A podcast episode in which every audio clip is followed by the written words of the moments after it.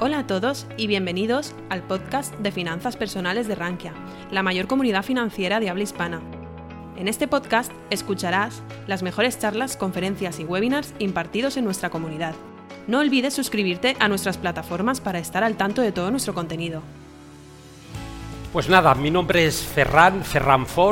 Agradeceros que estéis aquí acompañándonos en este día tan bonito. Y nada, uh, vamos a empezar por el principio. ¿Quién tiene telefónicas a 20 colgadas con la caída que ha venido? Que levante la mano, seamos sinceros. ¿Quién tiene uh, colgadas también Teslas a 800? Seamos sinceros. ¿Quién no tiene Bitcoin a 60.000? que seamos sinceros. ¿Va la tecnológica española a, a petarlo? Con, toda seguridad. ¿Va a ser el Bitcoin una reserva de valor cuando todo eso se venga abajo? Con toda seguridad. Por eso no vendí el Bitcoin. ¿Va el coche eléctrico a imponerse? Nada más cierto. ¿Qué está pasando? Está pasando que yo no pude aguantar el dolor del el envión en contra y desafortunadamente tuve que liquidar mis Tesla. Mala suerte. Así pues, ¿para qué estamos aquí hoy? Pues para hacer el timing del mercado, para mmm, algo realmente difícil que es poder acertar el punto justo de entrada y si fuera posible también, claro está, el punto de salida. Vamos a intentarlo. Para eso vamos a tener pues un norte. Vamos pues a intentar ver qué hacen los buenos, qué hacen los que ganan, las manos fuertes, los tiburones el Smart Money. Y lo que hace es algo tan simple como meter grandes volúmenes en el mercado. Ya está, ya les hemos pillado. Será mediante el estudio del volumen, y hoy vamos a ver distintos prismas para poder seguir esta actividad, mediante la cual intentaremos encontrar esta actividad de la institución y pues luego ya viene lo fácil. Voy a hacer como, me gusta a mí mucho el deporte, y veo los domingos las carreras de moto que se pone el japonés detrás del Sito Pons y se pone a rebufo y ahí va, pum, y la adelanta. Es lo que voy a hacer. Una vez detecte la actividad de la institución, me pongo a rebufo y nada, seguirle la estela. ¿Acaso este dinero inteligente ha venido para cosechar dos miserables puntos. No, esos tíos han venido para quedarse. Así pues, vamos a intentar hacerlo. ¿Es posible hacer el timing del mercado? ¿Es posible con estas técnicas hacerlas? Pues la verdad mmm, va a ser difícil. Ahí vemos a Eugene Fama, le han, le han dado el Nobel, ¿y qué dice? nos dice que los mercados son eficientes, es decir, que cuando una acción hace una subida, esa subida en el precio ya refleja toda la bondad de esa acción. Por ejemplo, Apple, productos de gran fiabilidad, gran rotación de los inventarios, buenos márgenes de beneficio, innovación. Cuando yo entro en Tesla, una vez más, ya es demasiado tarde. Otra vez me han pillado en el extremo. Quizás tenga razón Fama, el mercado es eficiente y no podremos batirlo. La data de los uh, traders profesionales lo demuestra, no son capaces de batir al mercado. El mercado es eficiente y no hay nada que hacer. Así pues, el trading es una pérdida de tiempo, de dinero y lo peor, de salud pues uh, ya hemos terminado, si no podemos hacer nada más, nos vamos a ir. Podíamos ir a ver a, a Paco Gil aquí al lado, a ver qué nos cuenta. ¿No nos vamos? Pues vamos a intentarlo. Vamos al menos a intentar batir al mercado sabiendo la gran dificultad que tiene pues esa técnica. Por eso, ¿quién es el mejor trader del mundo, el mejor inversor? ¿Alguna idea? ¿Quién es el mejor inversor? Warren Buffett. Pues no, hay alguien que le supera. Warren Buffett creo que tiene un 24 y Soros tiene un 26. Sí. Bueno, hay, claro, hay muchos traders muy buenos, pero ciertamente Soros es realmente bueno. ¿Y qué hace, qué hace Soros? Oye, yo no voy a inventar la rueda, yo voy a hacer lo que hacen los mejores. Vamos a ver las herramientas, no nos impacientemos, pero antes necesitamos un modelo, un modelo teórico sobre el cual implantar esas herramientas. ¿Acaso, inocente de mí, me he pensado que con un software de, de, que nada, que me lo regalan una versión demo, me voy a hacer rico? No, eso no será así. Necesitamos tener un entendimiento global de lo que está pasando y a su vez usar esas técnicas de volumen para seguir a la institución en ciertos puntos, no en medio del océano, en medio del desierto, en medio de la nada. Aquí vemos el modelo clásico. El fondo que tengo yo en el banco se rige por ese modelo. Es el modelo de otro premio Nobel, Henry, Henry Markovich, que luego le dieron otro premio Nobel a Sharpe, que luego le dieron otro premio, en fin, todo de premio Nobel. El modelo CAPM, Capital Asset Price Management, que rige, pues, los fondos, nuestros ahorros que tenemos en el banco. ¿Y qué dice? Pues dice que el precio me da una rentabilidad media del 12, 15, 16, con una volatilidad del 18, y que el precio me venga, ya sea para bien, ya sea para mal, que llegue a estos extremos, una desviación típica del 2, es imposible, vamos, matemáticamente imposible. Por ende, cuando el precio va a un lugar de estos, en los extremos, revertirá la media. La teoría del mercado eficiente va y le dan el Nobel. Si eso fuera cierto, vaya farsa, ¿eh? porque no me dieron el Nobel a mí, ¿verdad? si eso fuera cierto, tendríamos un evento cada 43 años. Y yo cuando pongo la tele no tengo eso, pues tengo que si un COVID, que si unas torres gemelas, que si un tsunami, una central nuclear, que si ahora un virus del mono, ahora una guerra, un drama. Vemos que mm, la realidad nos dice que estos eventos son cada día más frecuentes. Y eso es lo que hace Soros, apuesta a por la rotura de estos eventos imposibles. Y esto es precisamente lo que hago yo.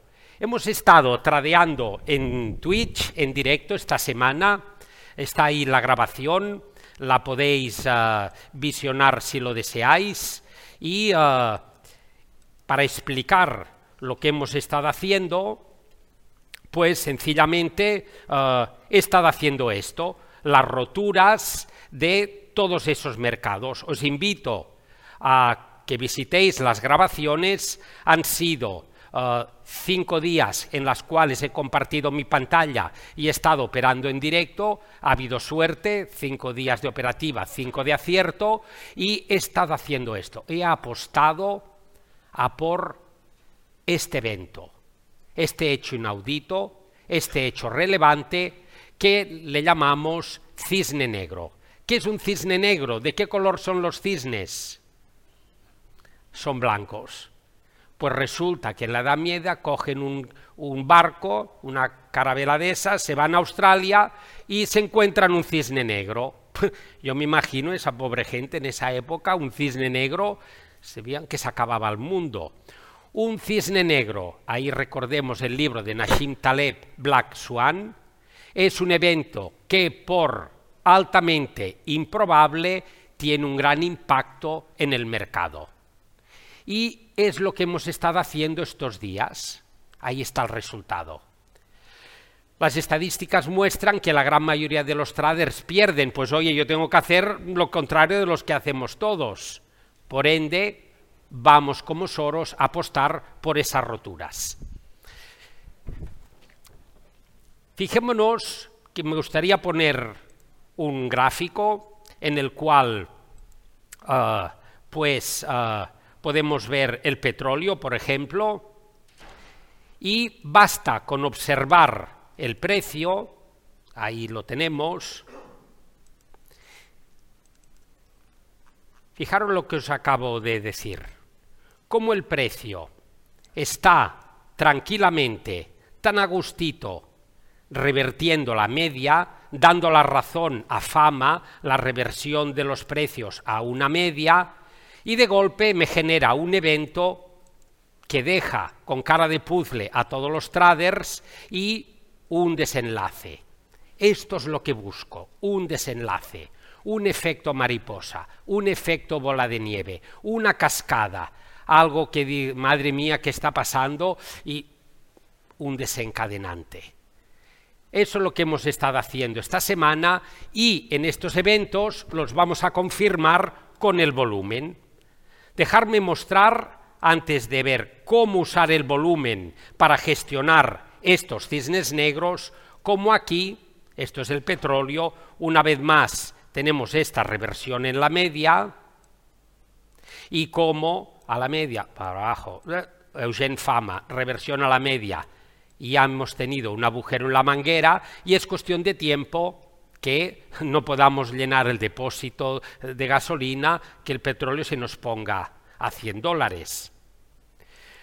Es aquí y únicamente aquí, en estos puntos calientes, estas zonas de interés, estas áreas dulces, estas áreas en las cuales arriesgo un miserable punto si me sale mal, pero si me sale bien tengo la gloria, donde yo voy a abrir estas herramientas y es aquí donde yo quiero estar presente. Como dije, no en medio de la nada, no en medio del desierto. ¿Alguna pregunta hasta aquí? ¿Se, estuve claro? ¿Se entendió bien lo que busco, lo que hice esta semana? ¿Aposté a por lo peor? Como dice Soros, a menudo, gran mayoría. Uh, no, no, no, en base a, yo creo honestamente que la mejor forma de operar es a pelo, desnudo, lo que le llaman trading naked, únicamente con la acción del precio. Y eso es lo que hemos estado haciendo, es decir, no en base a una noticia, las noticias no, mm, vamos, que no, Sí, el, sí, sí, el cisne negro, pues sí, a veces está inflado por una noticia, es cierto, pero como tal no es el motor, el motor en sí es el evento, ¿de acuerdo? Vamos a ver cómo gestionar este timing del mercado, cómo gestionar estas entradas del mercado y por ello, pues uh, voy a usar el volumen. El volumen, como aquí en Colón, que van los turistas y le hacen fotos uh, por todos los lados a la estatua, el volumen se puede ver desde distintos prismas. Se puede ver desde el prisma de la demanda, lo que es el flujo de órdenes, el order flow, demanda de compra, demanda de venta. Se puede ver desde la profundidad de mercado, el nivel 2, limitada de compra, limitada de venta. Se puede ver eliminando el eje de tiempo del gráfico y viendo cómo ese volumen quedó distribuido en el eje de ordenadas, en el eje de precios. Le llamaremos el market profile. También pudiéramos acaso analizar el interés abierto de las opciones financieras que nos darán también mucha información. En realidad, todos estos enfoques del volumen van todos a lo mismo. Todos es la misma estatua, pero fotografiada desde múltiples prismas. ¿Y qué voy a buscar aquí yo? Pues lo de siempre. Lo que buscaré será esfuerzo-resultado. Perdonadme que es que hoy mm, no sé qué me pasa, estoy ya me he levantado mal y fuimos ayer a la cena de gala y quizá bebí nada, poca cosa, pero me sentó mal. Y no, no me encuentro bien. Me he tomado una aspirina justo a levantarme y no, disculparme, no, no, no estoy. Antes de venir me he tomado dos y, no, no, no, no me bajaba un dolor de cabeza. Me he tomado la caja entera antes de entrar y está la cabeza que me estalla.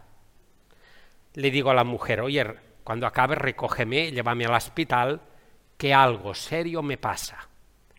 Realmente este medicamento está intentando ejercer un gran efecto sobre mi dolor de cabeza y es que ni me entero. Por lo tanto, esta es la clave para ver y detectar a la institución. Cuando el precio cae, cae, cae, cae, sale mucho volumen y no me desplaza, algo inexplicable, me tomé dos cajas de aspirina y es que mm, no hay forma, es que están comprando de forma pasiva. Ya podemos llamarle respuesta compradora, responsive buyers. Cuando ya el último tonto que quería vender ya vendió y no queda nadie más que dice, pasen, pasen. ¿Quién quería vender? ya no hay nadie. Dicen entonces, chicos, plan B, ahora nos vamos. Muy bien, iniciación de compra. Son las dos cosas que tenemos que ver. Respuesta compradora, iniciación de, compra.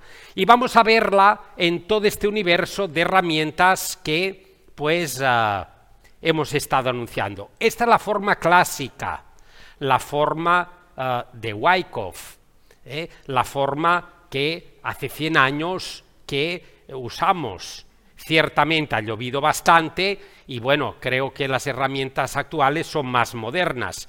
Fijémonos aquí como el precio hace un gran clímax, le meto tres cajas de aspirina y esto mm, va a ser que no.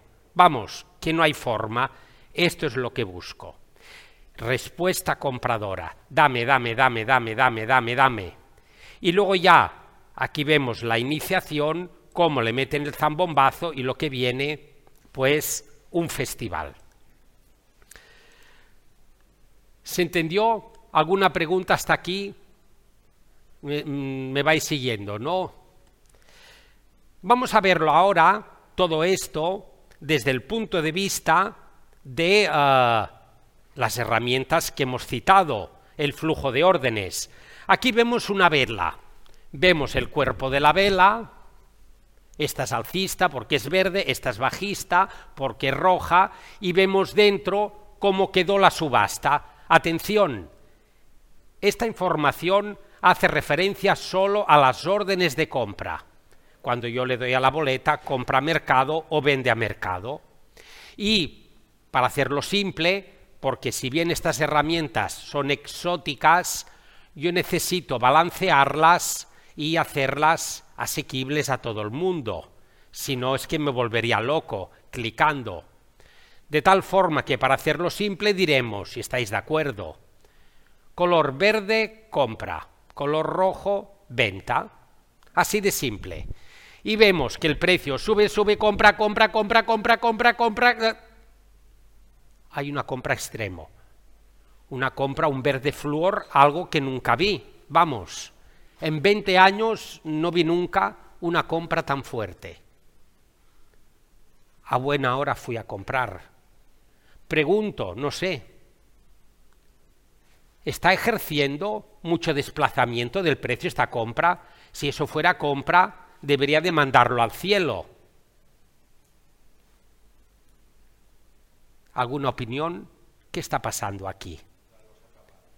largos atrapados. Los que hemos comprado Bitcoin a 60.000, Tesla 800, Telefónica 20, ahí los tenemos. Un gran esfuerzo, venga a meterle aspirinas para que suba y hay un bloqueo de esa compra. Así de simple. Eso es lo que yo busco. Veamos algún ejemplo más desde el punto de vista de la, de la, de la demanda de la cinta, el order flow. Aquí vemos otro también.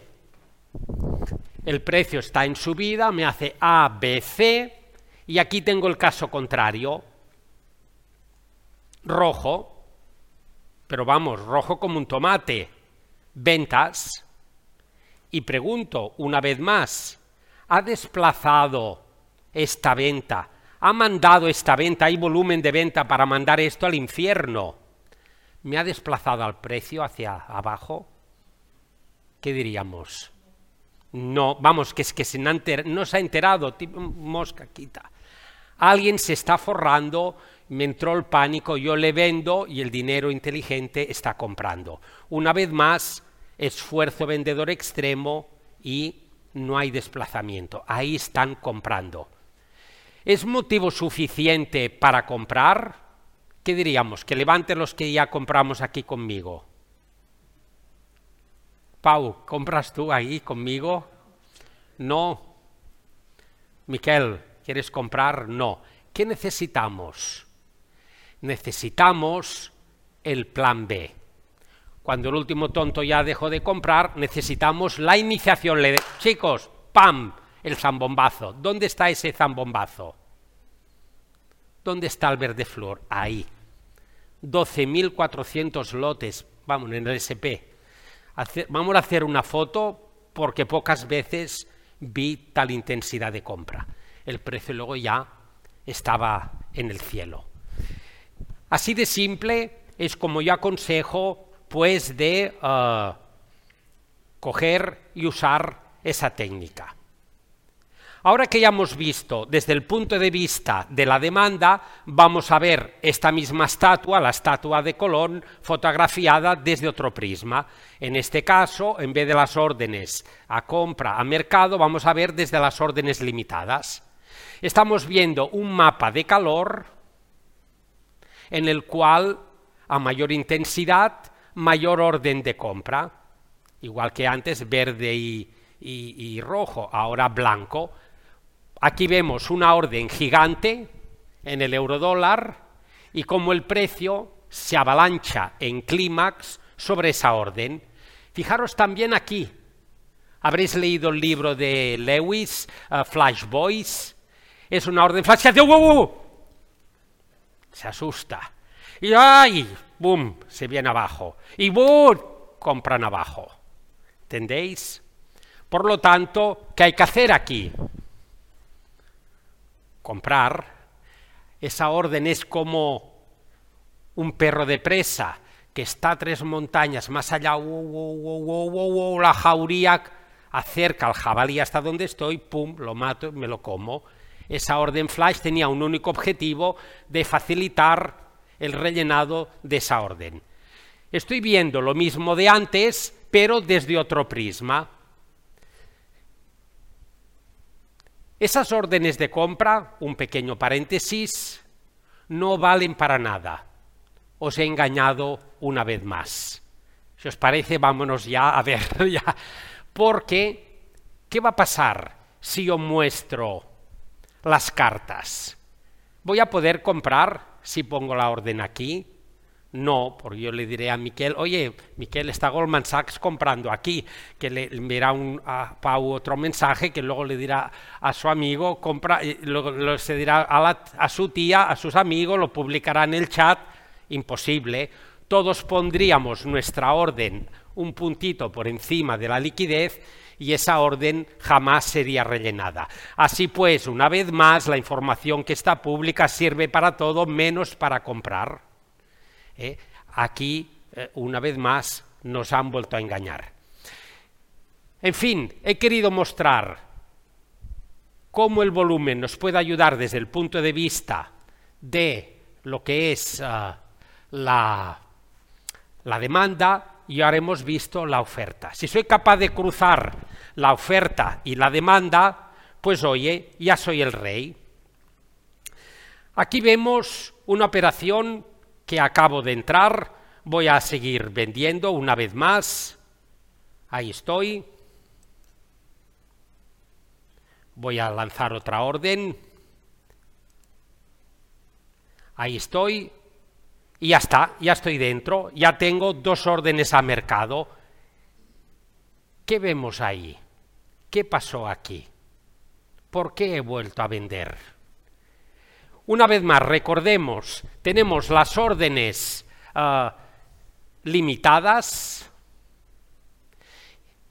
en el cual es una escala, un mapa de calor, y tenemos a su vez bolita verde, compra, bolita rojo, venta. Esta mañana me levanté, me fui a tomar un café y justo el precio empezó a subir. ¡Uh! Ese es un nivel que ha roto. ¿Qué vemos aquí? ¿Alguien me puede ayudar? ¿Qué vemos ahí? ¿Qué pasó? ¿Qué pasó? ¿Qué son? ¿Compras o ventas? ¿Qué diríamos? ¿Qué hay ahí arriba? Una respuesta vendedora. Alguien compró. Compró, pero vamos, que le han pillado. Le han pillado allí, pero bien pillado, pobre hombre. No sé si tuvo tiempo de tomarse el café, pero le han pillado esta mañana. Una vez más, venga, aspirinas, venga, venga, dale allí con la cabeza y, un muro de hormigón. Vamos, que no hay, no hay forma, es largos atrapados, como alguien dijo anteriormente. Así pues, ya solo me queda, pues, esperar que caiga. Fijaros aquí, como hay otra revisita, ¿ves el mismo volumen aquí que aquí? No, me están atacando ya sin convicción. Ya no, ya no. Si no pudieron 30.000 traders comprando tirar la rotura, van ahora, una vez más, nada de nada. Así pues, justo ahora, justo que hemos empezado, ¿qué vemos? Pues voy a ver con detalle cómo el precio, sabiendo este evento, un evento que no puede pasar por alto, vamos, un cisne negros de estos que, que se ven una vez cada 20 años, el precio ha empezado a caer. Claro, no podía ser de otra manera. Y ya me han atacado, justamente ahora hemos tenido la suerte, me han atacado esa zona. Vamos a analizar este ataque. Vamos a analizar cómo me han roto esta resistencia. Compro, compro, compro, compro, compra, compra, que se escapa, que se escapa. ¡Pum! ¿Qué pasó con esa compra una vez más? Sabiendo lo que tenemos a primera hora, que tenemos gente atrapada. ¿Qué pasó ahora justamente con esta compra? Ha hecho nuevamente efecto resultado, le ha hecho daño, ¿qué diríamos? No, se han vuelto a quedar pillados, una vez más pillados. Así pues, seguidamente, ahí le vemos, compro, compro, compro, y no va. Otra compra, y no va. Ahí está la venta, ahí está la venta. Vamos a mostrarla, a ver si podemos pagar la pizza, os estáis todos invitados, parece que hubo suerte y pues será un placer a ver si podemos cerrarlo. ¿Algún comentario? ¿Alguna pregunta? ¿Lo veis quizá muy exótico? He intentado bajar la tierra para que pueda... ¿Lo veis complicado de, leer? ¿Lo ves, al ver, lo ves complicado? Se puede con un poco de esfuerzo. Normalmente yo aquí les suelo poner una línea, una línea la cual yo llamo creek. ¿Qué es el creek? Creek es una palabra inglesa que significa riachuelo. Imaginemos que esto es el riachuelo. Yo cuando era pequeñito eh, estaba en los Boy Scout y mi madre me mandaba el domingo al monte. Con gran ahínco me ponía al lado del riachuelo e intentaba cruzar, pero no había forma. De ahí me iba me iba a pique y me venía con las chirucas mojadas a casa, mi madre se enojaba, en fin, un drama. Así pues, esta expresión en trading que se llama crossing across the creek, cruzando el riachuelo, el precio se aparta, me enseñó el Boy Scout, cojo carrerilla, brinco y me voy al otro lado. Volvamos a la primera diapositiva. Esta línea es la línea del no pasarán. Es la línea del evento, es la línea de Soros, es la línea donde se produce ese efecto avalanche, ese efecto mariposa, donde se produce esta cascada. Ahora te doy. Esta línea es mi línea, voy a por la rotura y teniendo la información que, que estamos teniendo ahora, por ese motivo he abierto el corto. ¿De acuerdo? Este es el cric, esa es la línea vital. Adelante con la pregunta.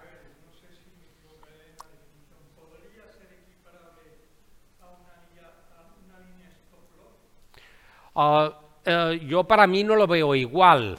El stop loss seguramente estaría un poco más allá, pero podría ser, podría ser, podría ser.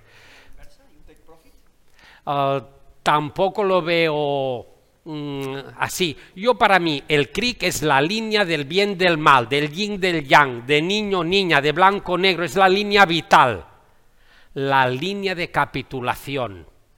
Veamos algún ejemplo, no sobre este gráfico, que no tenemos que dejar impresionarnos, sino sobre un gráfico convencional. Veamos aquí el petróleo. Veamos lo que hemos hecho esta semana, sin más.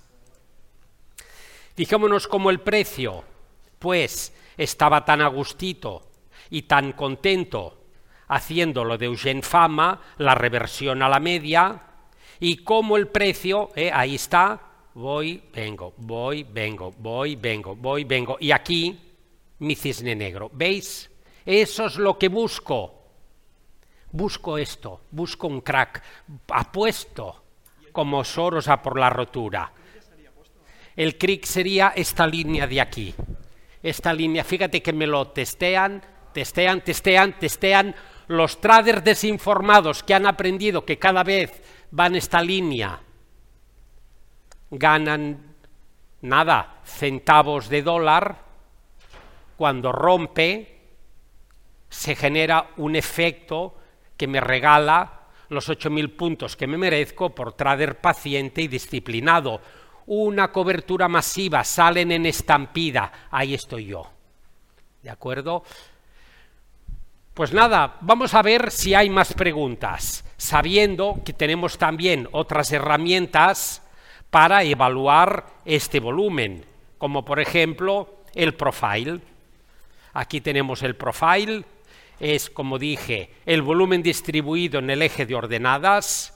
Aquí vemos dónde radica el valor para los de value investing y por lo tanto eh, ahí vemos como el precio sobre este eje ha pivotado y todos los intentos de romper esta área de valor y pasar a otro nivel de percepción de valor han fracasado hasta el momento y el precio ha revertido a la media.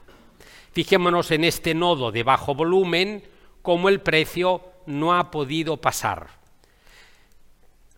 Si apostásemos como Soros a por ese cisne negro, a esta rotura, yo tendría que ir a por ella, ¿verdad?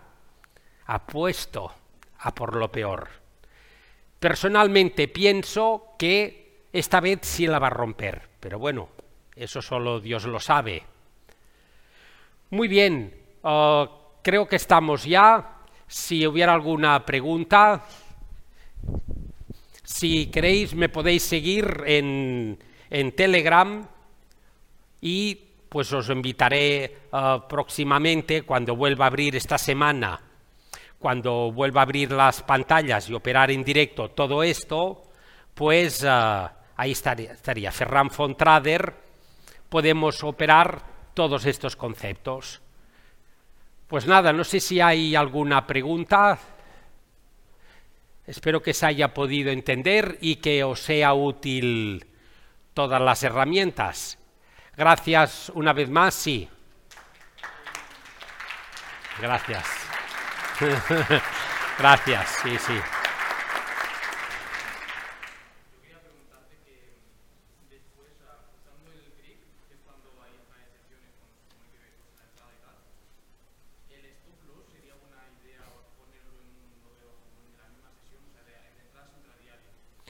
Normalmente, después de esta rotura del cric hay lo que le llaman un back, una visita a este cric, pero si te fijas a menudo lo violan, lo prostituyen y el precio le gusta entrar. Le gusta entrar, marear otra vez y luego salir. Por eso algunos autores como Bob Ballman, un scalper muy bueno, recomienda esperar el patito negro, no el cisne negro, sino la rotura de la pauta plana que se forma tras la rotura del cric. Una entrada retrasada, donde el trader retail amateur no se encuentra a gusto, pero que sin embargo es de una altísima probabilidad. ¿Eh? Pues nada, gracias por estar aquí. A ver si podemos operar esta semana.